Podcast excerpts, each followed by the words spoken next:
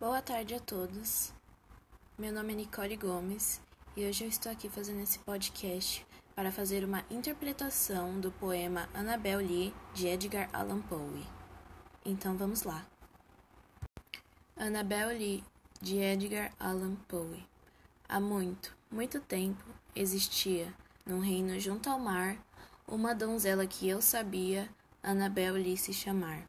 Donzela em que outro pensar não se via do que ser amado e muito amar. Eu era criança e criança ela também. Num reino junto ao mar, nós amamos com amor imenso. Anabel Lee e eu, de tanto amar, com um amor que os alados serafins lá no céu ousaram invejar. E esta foi a razão de tempo atrás, num reino junto ao mar, de uma nuvem soprar um vento e a bela Anabel lhe congelar. Então seus nobres parentes vieram para de mim a afastar para fecharem-na num sepulcro no reino junto ao mar. Os anjos, pouco felizes no céu, começaram a invejar. Sim, eis aí a razão. Todos sabem, no reino junto ao mar, de um vento soprar na noite nublada e a minha Anabel lhe congelar. Mas nosso amor era mais forte que o amor daqueles mais antigos, daqueles mais sábios, e nem os anjos lá nos céus, nem os demônios no mar, não podem mesmo minha alma da bela Anabel lhe afastar. Pois a lua nunca brilha sem trazer-me sonhos da bela Anabel Lee. E estrela alguma surge, mas posso sentir o olhar da bela Anabel Lee. E assim, noite adentro, deito-me ao lado da minha querida, minha vida e minha noiva, no sepulcro junto ao mar, em seu túmulo junto ao borbulhante mar. Agora que já lemos o poema, vamos entender o que ele significa. O seu título é uma dedicatória. O eu lírico escreve um poema contando brevemente a história de amor entre ele e sua amada Annabel Lee. A triste história de amor descrita no poema não é a primeira com este tema e com certeza não será a última. Ela retrata o amor proibido e a morte que não é o bastante para separar duas almas que se amam. A fidelidade além da vida e a eternidade do sentimento são temas que sempre estão presentes na literatura e, por consequência, na cultura pop. Agora vamos fazer uma análise estrofe por estrofe. Na primeira estrofe, temos a personificação do amor perfeito entre dois jovens. O poeta age como um narrador, como se o poema fosse prosa dentro da poesia. Ele narra uma história que já aconteceu há muito tempo, mas que ainda está viva dentro dele. Tudo se passa num lugar anônimo, um reino ao pé do mar, ou junto ao mar. Na literatura, entende-se que o mar representa o interior dos personagens. Então, a figura do mar serve para deixar claro que eles viviam para si, para seu interior. Viviam para o seu próprio amor, sem nenhuma outra preocupação. Era uma relação de posse um pelo outro e de total dependência. Na segunda estrofe, o eu lírico afirma que os dois eram crianças.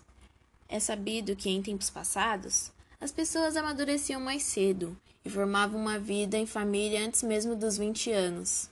A expressão criança não tem significado denotativo, pois os adolescentes e adultos jovens eram também chamados de crianças, pela pouca experiência de vida que possuíam. O amor que um nutria pelo outro era mais que um sentimento humano, era um sentimento divino. As figuras divinas dos anjos são mostradas no poema como formas imperfeitas, já que além de não serem capazes de amar com a mesma força que os seres humanos, eles possuem uma característica muito humana: a inveja. Na terceira estrofe, o eu lírico afirma que a dos anjos foi a razão da sua amada ficar doente. A doença não é mencionada, mas ele diz que um vento saiu de uma nuvem, gelando e a matando. Por esta descrição, podemos acreditar que a amada contraiu tuberculose, que era uma doença fatal na época que este poema foi escrito, lá em meados do século XIX. Entre questão uma situação muito corriqueira naquele tempo: o casamento arranjado. Anabel tem um parente fidalgo e este vem a buscar para si, atirando dos braços do amado. O sepulcro ao pé do mar não deve ser considerado no sentido denotativo. É uma metáfora ao novo lar de Anabel e sua condição de casada, que se torna um sepulcro quando não existe amor e é uma mera convenção social. É a vida sem amor que se transforma em morte. Na quarta estrofe, temos um paradoxo. Os anjos mandaram o vento adoecer Anabel por inveja do seu amor, mas se sentiam tristes, já que a morte dela não aumenta a capacidade deles de amar e não diminuía o amor do casal.